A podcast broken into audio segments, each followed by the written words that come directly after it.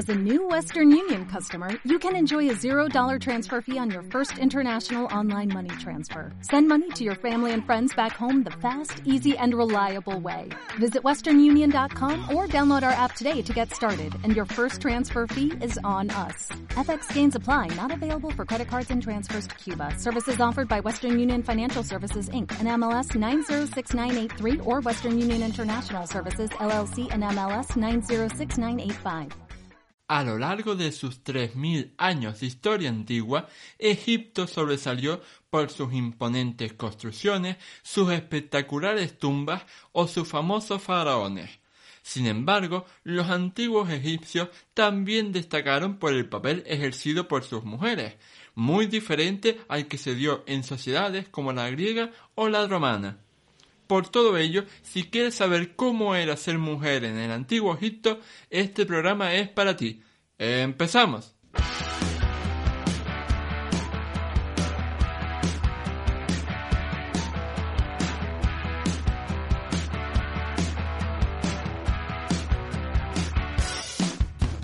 Muy buenas a todos y bienvenidos al episodio 68 del podcast Historia, el programa con el que cualquier persona puede aprender sobre historia independientemente de su formación o nivel de conocimientos previos.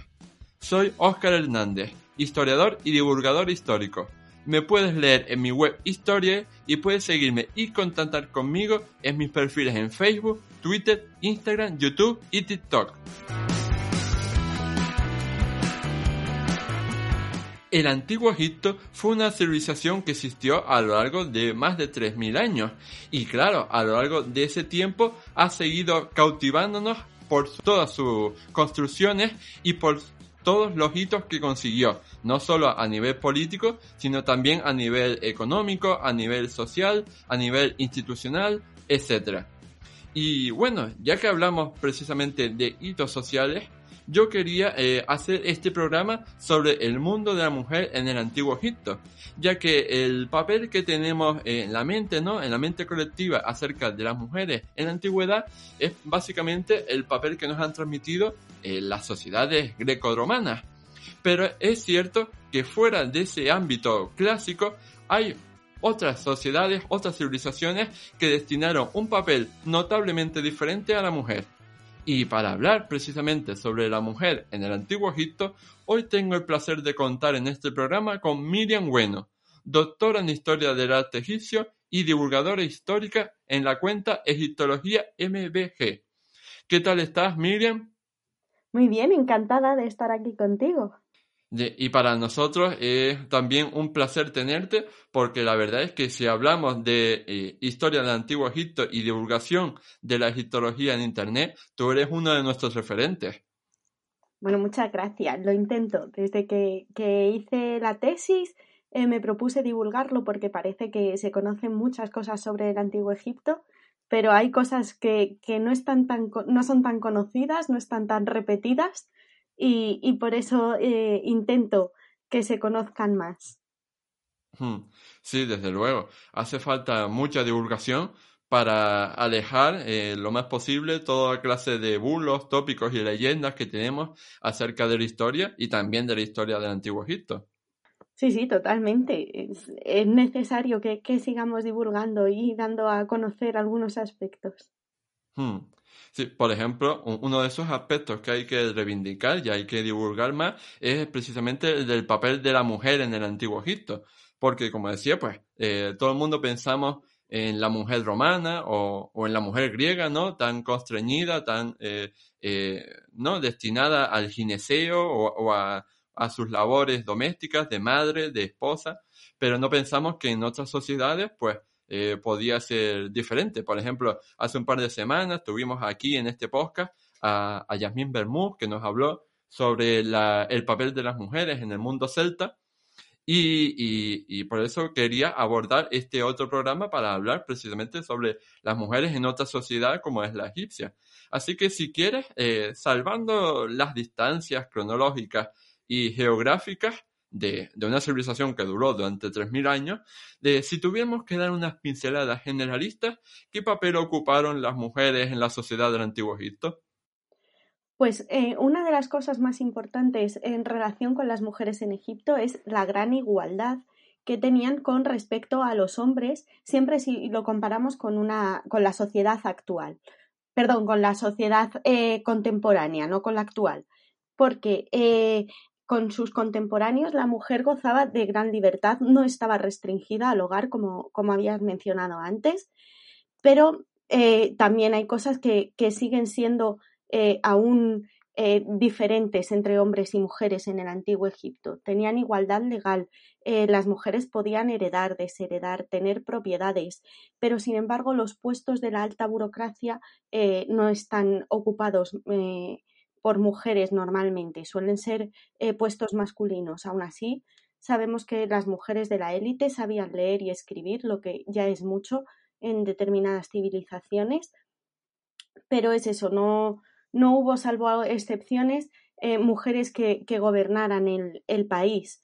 Además, eh, tuvieron gran importancia en, puestos religiosos, pero no a lo mejor como los sacerdotes principales que, mm, eh, oficiaban las ceremonias más, más relevantes de, la religión egipcia, también pudieron ser eh, regentes, eh, ocupando eh, gran, puestos de gran poder o de gran influencia, pero como digo, no, no faraones como tal, no era lo normal.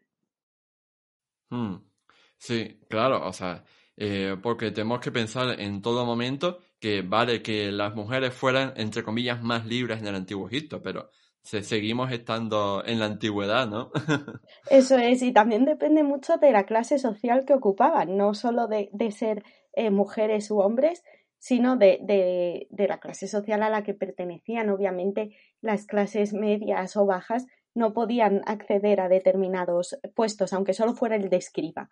No tenían eh, nivel adquisitivo como para, para asistir a escuelas y formarse, pero tanto hombres como mujeres. Por eso que no, no es solo eh, la mujer, sino también qué tipo de mujer. Hmm. Sí, desde luego. Y de todo eso hablaremos a lo largo de este programa. Y para empezar, yo creo que eh, a lo mejor una pregunta que se están haciendo nuestros oyentes ahora mismo es ¿por qué? Es decir, ¿por qué la sociedad del antiguo Egipto era diferente y por qué se dio este, ¿no? esta casuística de que las mujeres pudieran ser, entre comillas, más libres. ¿Tú por qué crees que se daba esto? A ver, es posible primero que Egipto eh, estuvo muy aislado durante su, su, historia. Muy aislado me refiero en cuanto al territorio, aunque tenían contactos con el exterior, eh, no, no, tuvieron eh, grandes invasiones, no tuvieron grandes em, contactos que, pudieran influirles en determinados periodos históricos y demás, y eso les permitió eh, crear una civilización eh, diferente al, resto, aunque permeaban ciertas cosas, no, no demasiado. Y además se sabe que, en la prehistoria, en, en, el periodo predinástico egipcio, las mujeres tenían un papel muy importante, quizá derivado del concepto ese de diosa madre, de, ciudades o civilizaciones matriarcales. Eh, y entonces a partir de ahí es posible que, se derive todo ese poder que tuvieron luego en, el resto de, la historia del antiguo Egipto. Mm. Sí, yo creo que es muy curioso pues eh, aprender cómo, es el desarrollo histórico de las civilizaciones porque todos tienen su propia casuística particular y yo creo que cuando se explica bien eh, y se hace buena divulgación histórica, pues al final lo comprendemos todo y entendemos las causas y los antecedentes, que al fin y al cabo son de las cosas más importantes que se pueden estudiar.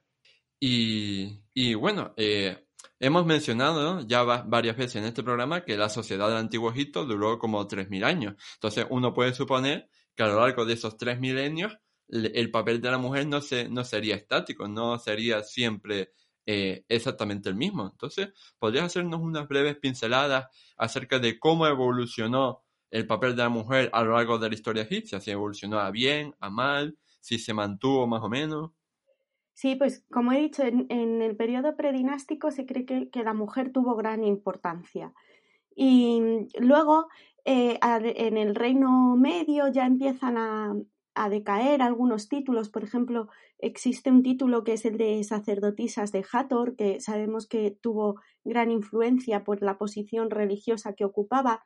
Y en el reino antiguo eran mujeres muy importantes, las reinas madres también eran muy importantes en ese reino antiguo.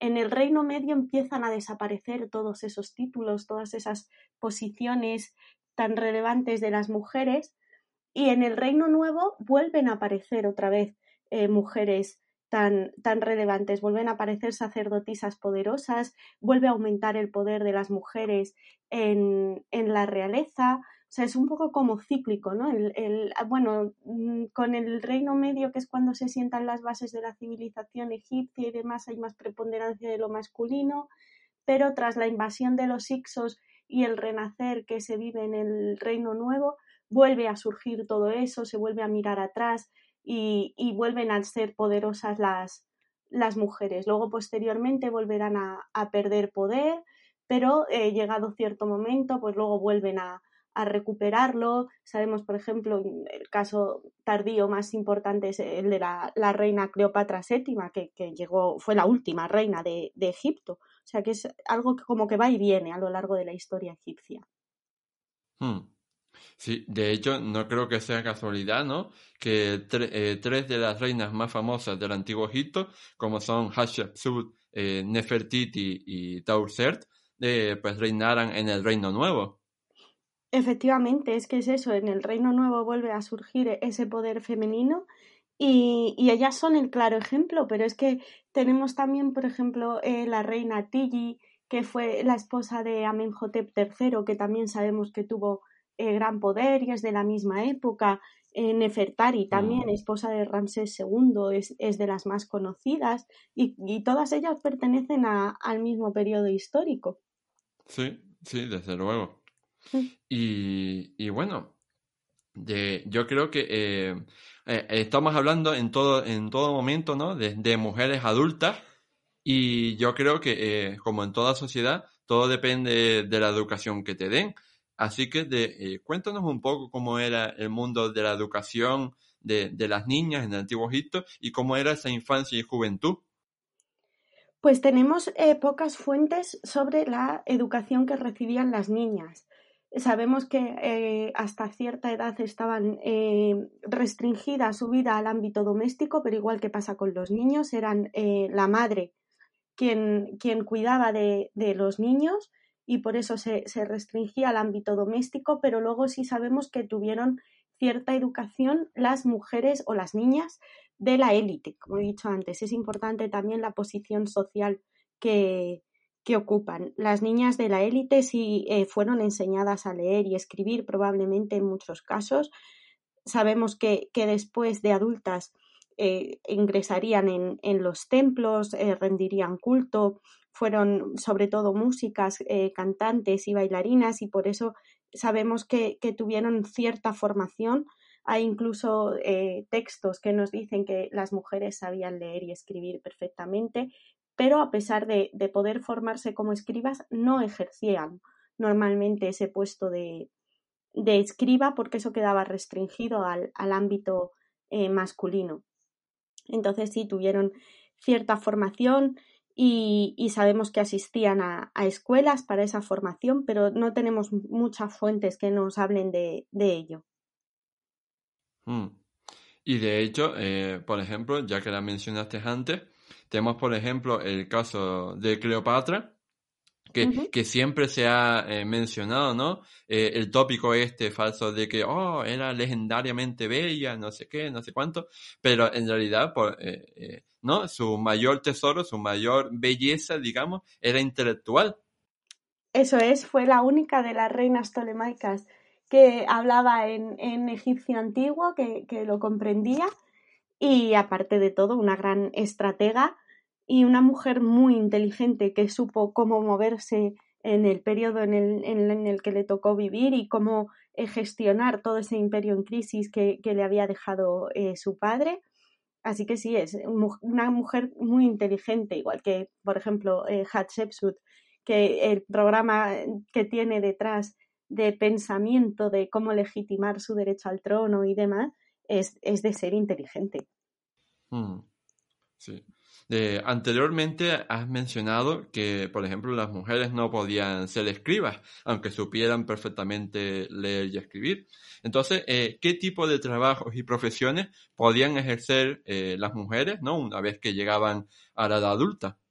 Pues, a ver, eh, si hablamos de clases medias, bajas, sabemos que las mujeres se dedicarían, por ejemplo, a la fabricación de textiles, era una actividad eh, típicamente femenina. Sin embargo, el lavado de los textiles fue una actividad masculina por el peso que cogían las, las telas al mojarse y la fuerza que, era necesario para, para, moverlas. También sabemos que se dedicaban a la, a la preparación y al cocinado de los, de los alimentos. También podían ser eh, nodrizas, tenemos, por ejemplo, constancia de, nodrizas de, reales de, que alimentaron a los niños de la realeza. Por ejemplo, Maya, la, nodriza de Tutankamón, es de las más conocidas. Se cree que todas las labores obstétricas estaban eh, relacionadas con, mujeres y no con, hombres. Luego también eh, de clases más altas, pues a lo mejor tenemos, como he dicho, músicas, cantantes, bailarinas, relacionadas con el ámbito religioso también estarían las plañideras que lloraban al, al difunto en los, en los funerales. Y mm, volviendo a las clases bajas, pues mm, personas del servicio también eh, que asistían a, a, los personajes de la élite en sus hogares, que muchas veces nos llegan toda esta información a través de los relieves y pinturas que decoran las, las tumbas egipcias, que representan escenas de, la vida cotidiana y así es como sabemos qué lugares ocupaban estas mujeres en la sociedad. Hmm. De hecho, si no recuerdo mal, tu tesis doctoral era precisamente sobre las bailarinas, ¿no? En el Reino Nuevo. Eso es sobre la representación de la danza en el Reino Nuevo, porque aunque mayormente son mujeres, también hay hombres bailando en, en la historia egipcia. Y, de las bailarinas no sabemos tampoco demasiado, eh, porque sabemos que tendrían que ser eh, personajes eh, formados, porque muchas veces también tocan instrumentos musicales, con lo cual en algún sitio tuvieron que aprender a, a tocarlos. Se han relacionado históricamente muchas veces con prostitutas, de lo cual no hay ninguna fuente que nos diga que las bailarinas eh, realizaban actividades sexuales de ningún tipo. Y, por eso justamente me interesa estudiar el papel de la mujer en el antiguo Egipto, porque se da por hecho determinadas cosas que luego en realidad no, no son así, las, como que las trasladamos a épocas más modernas y, y no somos conscientes de cómo las veían los egipcios en realidad.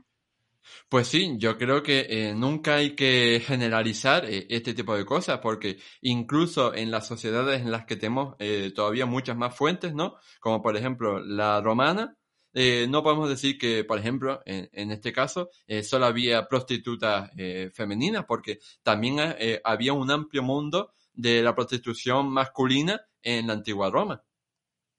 Claro, es eso, es como que lo extrapolamos a lo que conocemos o a lo que nos es más habitual y, no tiene por qué ser así. Hmm, desde luego. Y eh, antes también, a lo largo de este programa, has mencionado eh, ¿no? los casos en los que eh, estas mujeres, a lo largo de la historia egipcia, ocupaban cargos de, de sacerdotisa ¿no?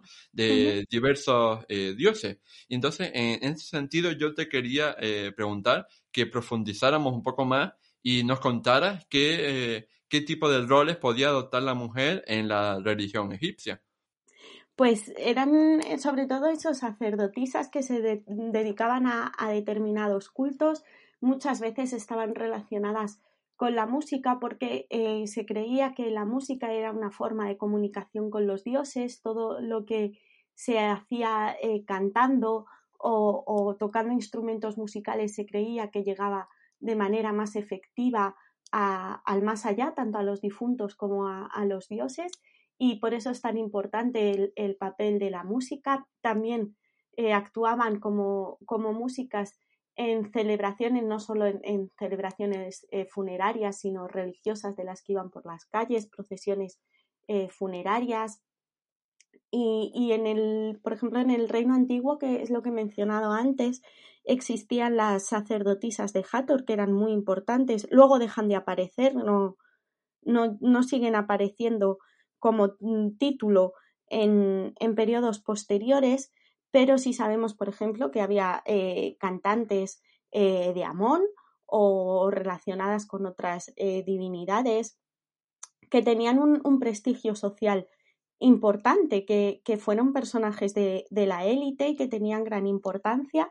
No se dedicaban todo el tiempo a, a sino que pertenecían a una, a una institución que se llamaba Gener, que se ha traducido eh, normalmente como harén, pero no se tiene que entender como el, el harén otomano que, que, conocemos después, sino que son eh, grupos de entretenedoras que se dedicaban a eso, a, tocar música, a cantar, a bailar, incluso en el Gener, en, en el reino antiguo, eh, sabemos que, que, había hombres, o sea, que, que era un papel en ese caso muy igualitario y ellas podían ser supervisoras de, de, otras cantantes, con lo cual encima tenían su jerarquía establecida y podían ocupar cargos de, de poder. Y, y, por eso su papel en la, en la, religión es importante, porque se cree que, que la música es necesaria para ese, para ese culto.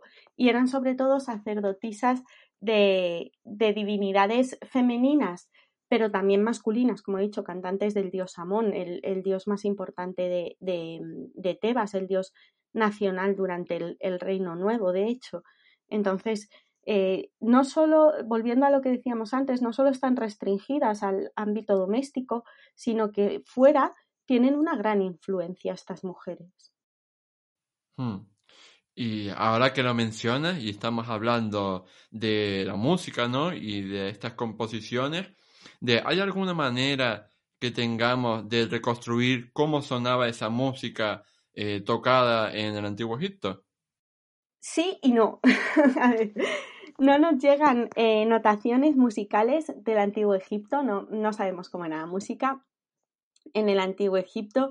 De hecho, se cree que en ningún caso tuvieron ellos una forma de anotarla, o sea, no es que no nos haya llegado hasta ahora, sino que simplemente no existió porque no hay ninguna representación artística en la que veamos a alguien leyendo eh, música, algún tipo de pentagrama o similar. No existe, con lo cual probablemente es eso, no es que no nos llegue, es que no existiera tampoco en época antigua.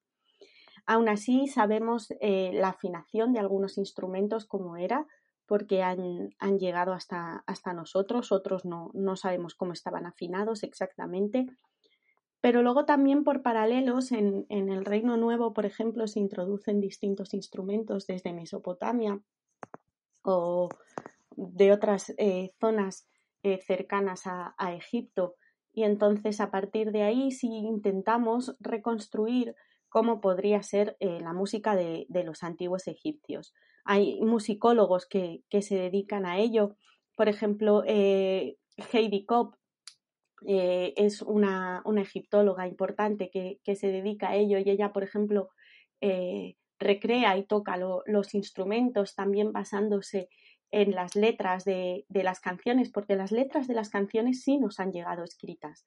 Entonces, según eh, la acentuación de las palabras o la tonalidad de las palabras, ella cree que el ritmo se marca en determinadas eh, frases o en determinadas sí, sílabas y por eso lo marca ahí musicalmente. Luego en, en, España, por ejemplo, contamos con Rafael Pérez Arroyo, que también ha intentado recrear la música del antiguo Egipto, sobre todo basándose en, la música copta, que son los primeros cristianos de, Egipto y que se cree que conservan eh, gran parte de, esa música en sus melodías eh, religiosas. O sea que es difícil, pero, pero algo intentamos hacer. Sí, eh, yo creo que nos, hemos apuntado muy detenidamente estos nombres para investigarlos más y así intentar aprender un poco más sobre, sobre este mundo que yo creo que es tan desconocido, pero a la misma vez tan apasionante, ¿no? Como es el mundo de la música.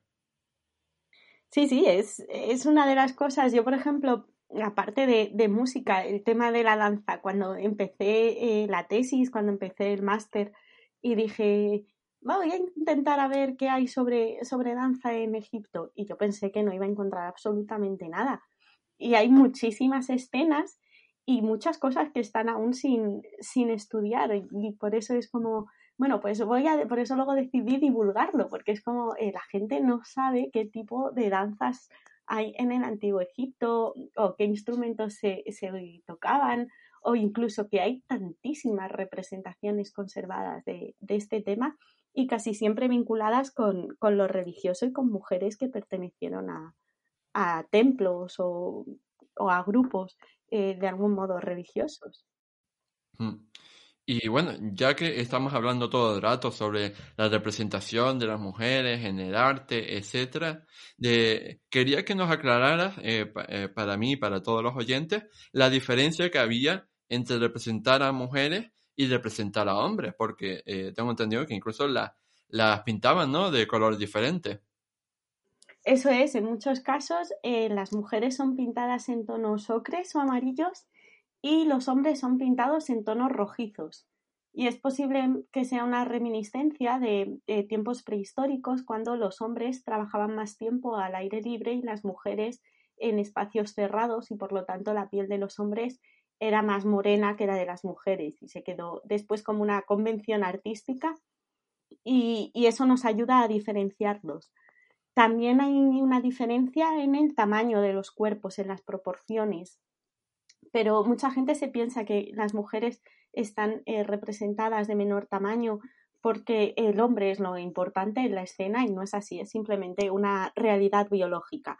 Por lo general, las mujeres somos más bajas que, los hombres y los egipcios lo plasman de esa manera. Y también hay diferencias en cuanto al papel que toman en las, en las escenas. Los hombres suelen ser más activos suelen ser quienes realizan la acción en escenas en las que aparecen hombres y mujeres juntos, mientras que eh, las mujeres tienen posiciones más estáticas, pero luego en otras escenas son ellas las que realizan la acción sin ningún problema. Así que, de nuevo, es una convención artística y no, y no el situar a la mujer en un papel inferior. Y aparte de todo eso, hay que tener en cuenta el idealismo que caracteriza el arte egipcio, el que representan las cosas de una forma idealizada, de cómo quieren que, se recuerden y que se vean posteriormente y a lo mejor no es eh, real al 100% lo que están eh, representando. Hmm. Sí, claro, hay que tener en cuenta que eh, a lo largo del antiguo Egipto pues nos encontramos esas representaciones idealizadas y en muchos casos, eh, digamos, estáticas, ¿no? Bueno, de todo lo estático, ¿no? Que puede ser una, representación en 2D. y de hecho, que creo que eh, por, eso, ¿no? Eh, por ejemplo, el periodo de Amarna fue tan revolucionario también, ¿no? Porque revolucionó el arte y mostró escenas mucho más cotidianas y mucho más realistas que cualquier otro periodo. Eso es, empezaron a hacer escenas, bueno, primero cambiaron el, canon de los cuerpos, lo alargaron, hay un predominio de la línea curva, se ve incluso los cuerpos como con más caderas, con más eh, barriguita, por decirlo de alguna manera. Em, eso es algo que, se da en el, en el periodo de Amarna, que luego sobrevive en parte en la época ramésida, y cambian también eh, las escenas se representan escenas distintas eh, de lo que habíamos visto hasta, hasta el momento en el, en el, arte egipcio. Por ejemplo, representan escenas familiares de la familia real, lo que es algo muy extraño. Eh, los reyes, eh, Akenatón y Nefertiti, incluso haciendo muestras de cariño con sus hijas, con las princesas. Hasta entonces eso no se, no se había visto. Y cambian también eh, la forma de representar las cosas. Empiezan a, representar incluso cierta superposición de, figuras que da más profundidad a, las escenas. Eso que decías antes, de, eh, es que en dos dimensiones el movimiento es difícil. Bueno, pues en Amarna intentan eh, llevarlo más allá de lo que lo habían llevado hasta entonces. Hmm. Sí, y bueno, desde aquí animamos a todos nuestros oyentes a que busquen ahora mismo relieves famosos del periodo de Amanda para que lo comprueben por ellos mismos eh, lo que estamos hablando. Sí, sí, que además hay algunos que son, que son preciosos. en, tumbas o, la pintura de, las princesas que se conservan en, el Asmolean Museum de, Oxford es una belleza de, cómo están interactuando los personajes entre ellos, que es algo que no habíamos visto hasta entonces. Hmm. Y bueno, hemos hablado todo el rato sobre, sobre el arte, ¿no? Pero también se representaba a las mujeres en la literatura, en los textos escritos. Cuéntanos eh, un poco más acerca de este mundo totalmente diferente. Pues en los, en los textos se habla de las mujeres dando eh, una percepción dual de cómo los egipcios entendían eh, lo femenino.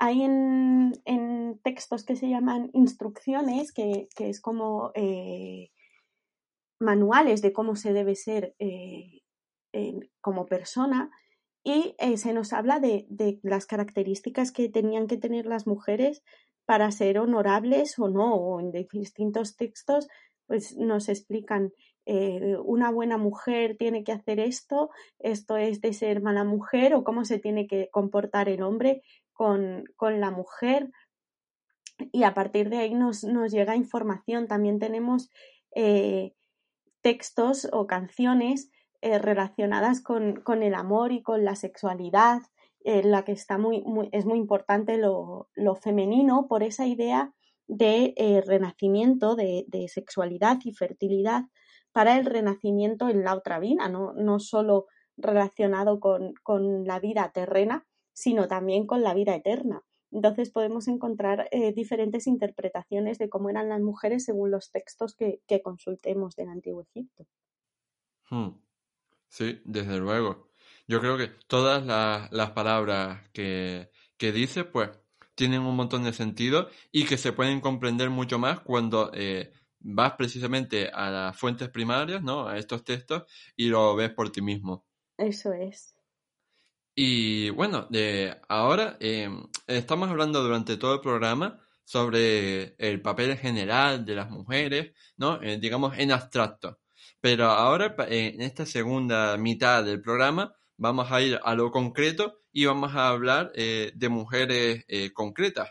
Aunque empezando por una idea semi-abstracta, que es como eh, hablar sobre cuáles fueron, si las conocemos, las mujeres más famosas que hubo en el Antiguo Egipto fuera del ámbito de la familia real ¿no? y de la corte.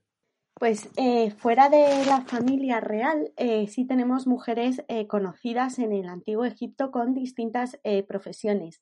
Por ejemplo, sabemos que en la cuarta dinastía hubo una mujer llamada Pesechet que fue supervisora de las mujeres médicas y se cree incluso que ella misma fue, fue médica relacionada de algún modo con la, con la obstetricia, como, como he dicho antes, que, que era algo eh, muy femenino eh, eh, en el antiguo Egipto. Pero también tenemos mujeres conocidas que ocuparon otros puestos, como por ejemplo el caso de Nebet de la sexta dinastía, que fue una, una mujer visir. He dicho antes que los puestos altos de, la burocracia no eran ocupados normalmente por mujeres, aunque ellas podían saber leer y escribir, no hacían uso del título de escriba como tal normalmente, en ocasiones sí, pero es, muy raro, pues Nebet incluso ocupó el, puesto de visir, que era de, los más importantes de, la sociedad egipcia. Y luego también tenemos eh, mujeres importantes en la, en la dinastía 18 como eh, nodrizas reales, eh, que tienen un, un, gran peso, una gran importancia en la sociedad egipcia. Las conocemos por, por sus tumbas, por los relieves o los textos de, de sus tumbas, pero también por las de sus hijos, porque para ellos es importante recalcar que sus mujeres habían sido nodrizas reales y, una de las más conocidas, aunque como digo tenemos varios nombres, es eh, Maya, la, nodriza real de, de Tutankamón, que, además tiene unos relieves preciosos en su, en su tumba, en las que se muestran escenas muy cercanas con el, con el niño, con, con Tutankamón cuando era, era niño. Y, eso también lo vincula al arte de Amarna, que es justo lo, anterior al reinado de, de Tutankamón, eh, cómo esas escenas cotidianas eh, muestran cariño entre distintos eh, familiares, pero sí, sí, sabemos de, mujeres importantes fuera de la realeza. Hmm. Cosa muy importante a tener en cuenta, ya que seguramente muchas personas eh, que escuchen este programa pueden pensar, no, es que, claro, o sea, solo están hablando de las mujeres poderosas, de las mujeres de la realeza, pero a lo mejor eh, fuera, ¿no? En el ámbito normal, en el ámbito eh, cotidiano, campesino, lo que fuera, pues era muy diferente. Entonces, por ejemplo, tenemos el caso, ¿no? De esta, de esta persona de, de la cuarta dinastía que realmente fue bastante poderosa en, en su ámbito. Sí, sí. Hay, hay mujeres importantes en, en todos los ámbitos de, de, la vida al final en el antiguo Egipto. Hmm. Y bueno, ahora sí, eh, nos vamos a meter para, para terminar este programa precisamente con eso, con las mujeres de, de la porque al fin y al cabo son las que, los que más, las que más conocemos, ¿no? Y, al margen de Cleopatra, ¿no? Que ya la mencionamos en este programa y es la más famosa, también tenemos eh, otros casos de reinas súper famosas, que, pero que no son tan eh, hiper famosas, ¿no? Como, como Cleopatra y no tan divulgadas, como es el caso de Hatshepsut, de Nefertiti y, y. Empezando por Hatshepsut, eh, es bastante singular, ¿no? Su, su biografía es bastante eh, excepcional. Sí, ella fue eh, hija de Tutmosis I, Luego se dice que, que fue educada para, para reinar, para, para, ejercer de, faraón, pero fue casada con, con, Tutmosis II, que era su, su hermanastro, y eh, luego Tutmosis II fallece y tras un periodo de, de regencia con el que será eh, Tutmosis III, que era su, su hijastro, eh, ella llega a, nombrarse faraón, o sea, llega a, usar la titulatura masculina, incluso cambia en las inscripciones los pronombres que se dedica, se, se que la mencionan a ella y, los vuelve masculinos para legitimar así su, su derecho al, al, trono, incluso en el templo de, de Deir el Bahari, su, su templo mortuorio, eh, representa la, teogamia, es decir, se legitima no solo como hija de, del faraón, de la dinastía reinante, sino que además dice que es que fue engendrada por el dios Amón, que tomó eh, la forma de su padre para engendrar a, a su madre y, que por ello ella es legítima heredera al trono, porque es hija de, Amón, el dios nacional en aquel momento. Y eso es algo extraño. En, un caso de mujer, los, hombres sí se legitimaban de distintas maneras, pero que una mujer hiciera eso es, algo extraño. Y, por eso el caso de, de Hatshepsut es como muy, muy relevante en la egiptología. Hmm. Sí, y yo creo que hace falta todavía más divulgación para conocer eh, a, fondo, ¿no? Eh, su, su papel, su biografía y todo lo que los egiptólogos, ¿no? Están descubriendo sobre ella en cada nueva excavación. Eso es, porque además se está eh, restaurando eh, su, su, templo de Deir el Bahari, se están eh, descubriendo, hay una misión polaca haciéndolo, se están viendo eh, relieves preciosos que nos dan eh, muchísima información sobre su reinado, como la famosa expedición a, a Punt, esa tierra lejana de la que eh, Egipto extrae eh, diferentes especias o, o, también se ven animales, se ven distintas cosas que, que importan los egipcios de, de, Punt. Y eso lo sabemos gracias a, a lo que los arqueólogos nos están descubriendo todavía. Y, y, que a veces no es eh, demasiado conocido y, y hay, que, hay que divulgarlo. Hmm. Sí, y hablando de mujeres extraordinarias, también tenemos que mencionar a, a Nefertiti, la esposa de Akenatón, que fue también un, una, una, mujer singular y extraordinaria, no solo por, por el busto, ¿no? que se conserva hoy en día en Alemania. Sí, sí, fue, fue una mujer importante, se, se, cree que tuvo gran influencia en el gobierno de, de Akenatón en, en ese periodo eh, tan eh, diferente de, de, la historia egipcia.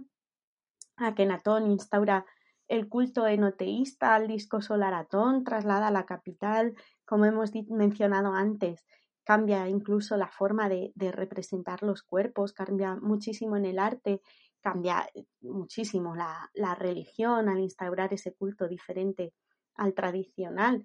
Y, se cree que Nefertiti tuvo gran influencia en, todo ello. Además, la vemos representada en, numerosísimas ocasiones en retratos eh, familiares, como hemos dicho. Y, es eso, es, era una mujer importante no solo por la belleza de su gusto, como el de Berlín o como otros que, fueron encontrados en este periodo, sino porque eh, estuvo ahí siempre al, al, lado de su, de su marido gobernando. Incluso existe la teoría de que Esmencaré, que es una figura que se cree que en algún momento eh, ocupa el trono después de, de Akenatón. Hay gente que defiende incluso que fue, que fue la propia Nefertiti con otro nombre, o sea, que, que tuvo que ser poderosa en su, en su momento. Hmm. Y de Hatshepsut y Nefertiti pasamos a, al tercer nombre que hemos mencionado en este programa, que yo creo que es el menos conocido ¿no? por el gran público, como es Tausert. ¿Qué nos puedes decir sobre esta reina? Pues efectivamente es de las menos conocidas y, y sin embargo es un personaje eh, fascinante.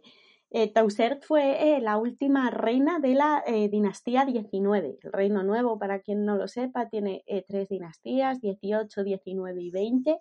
Las 19 y 20 son las conocidas como dinastías ramésidas. Pues la última de esa 19 dinastía fue Tausert, que era la gran esposa real de, Seti II. actuó como, como regente de Siptah durante seis años, pero ya tenía gran poder en aquel momento y, luego eh, estuvo tras la muerte de, de otros dos años gobernando en solitario. O sea que, fue, al final fueron ocho años en el gobierno de, Egipto y, tenemos incluso representaciones de ella eh, montando en, carros de, guerra con, arco y demás. O sea que, tuvo que, que ejercer eh, un papel eh, importante en el, en el, gobierno egipcio y, no siempre eh, visto como algo, como algo femenino. Por eso a mí me parece un personaje fascinante. Luego sabemos que, murió y, y, fue el que, el que ocupó el trono y dio lugar a la, a la dinastía 20.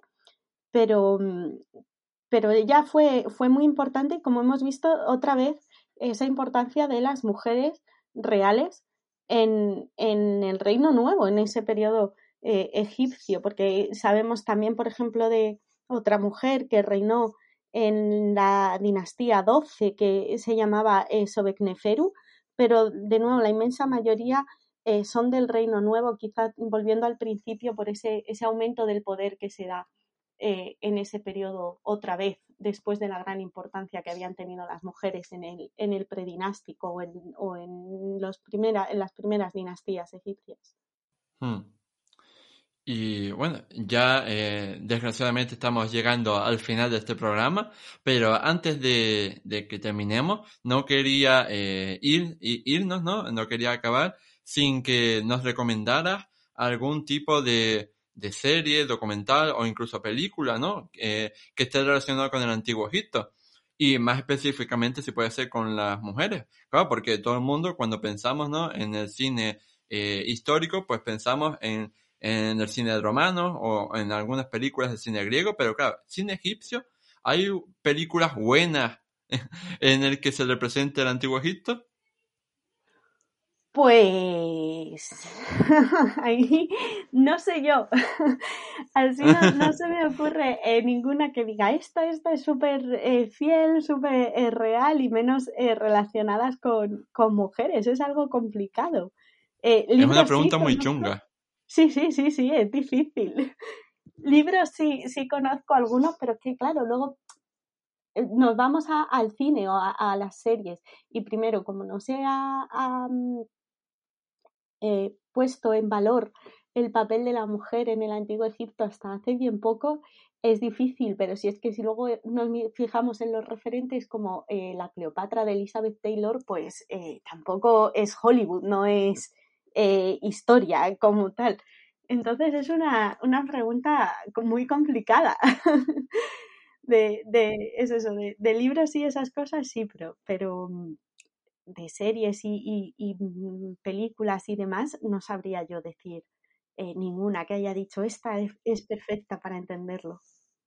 Es una tarea pues pendiente. Pues anda, exacto, eso iba a decir, que ahí tenemos un filón enorme de, por parte de todos los creadores de contenido para que hagan películas eh, basadas en el antiguo Egipto que sean rigurosas, por favor, que no sea como el bodrio infumable de dioses de Egipto. Sí, por favor. Y nada, ya, ya para acabar, eh, con esta tristeza, ¿no? De no tener ninguna película o serie eh, inteligente sobre el, el, Antiguo Egipto, de cuéntanos dónde te pueden escuchar los oyentes o dónde te pueden encontrar en las redes sociales los oyentes. Pues en Instagram eh, estoy como Egiptología MBG que es eh, donde hago eh, divulgación sobre, sobre, temas egiptológicos, no solo sobre, sobre, mujeres, sino sobre distintas cosas. También hace poquito me he atrevido a abrir un, canal de YouTube que también eh, se llama Egiptología NBG, para quien prefiera ese, ese formato. Y luego en Twitter lo hago con mi cuenta personal, que es MiriamBG88 que ahí todas las semanas o, casi todas las semanas hago un hilo con el hashtag Egiptología MBG, que es de donde nace ese proyecto, fue así como, como empezó. Y hago un hilo, eso casi todas las semanas, sobre distintas eh, cosas de, egiptología, no solo sobre mujeres o sobre el tema de mi tesis, sino que también he hablado de, dioses, de ritos, de en noviembre, por ejemplo, de, de Tutankamón, que estuvo tan, tan en boca de todos. Así que ahí pueden encontrarme. Bueno, pues dicho queda. Y ahora eh, lamento tener que decir que hemos llegado al final de esta entrevista. Llegado a este punto, yo solo quería agradecerte infinitamente a ti, Miriam, por habernos hecho un hueco en tu agenda para hablar ¿no? sobre e, estos temas que siempre nos apasionan tanto como es la historia del Antiguo Egipto. Así que muchas gracias. Nada, y muchas gracias a ti por darme la, oportunidad de compartir este rato y de hablar de uno de los temas que me apasionan. Ahora sí, ha llegado el final del programa 68 de Historia. Si quieres expresar qué te ha parecido este podcast, darme alguna sugerencia sobre temas a tratar en el futuro, hacerle alguna pregunta directa a Miriam o recomendarme algún libro que deba leer, no dudes en dejarme un comentario. Dicho todo esto, no me queda más que invitarte a darle a me gusta, a puntuarnos con 5 estrellas si nos escuchas desde Apple Podcast o Spotify a suscribirte al programa y a compartirlo en tus redes sociales para que llegue al máximo público posible. Nos vemos en el próximo programa de historia. Hasta luego.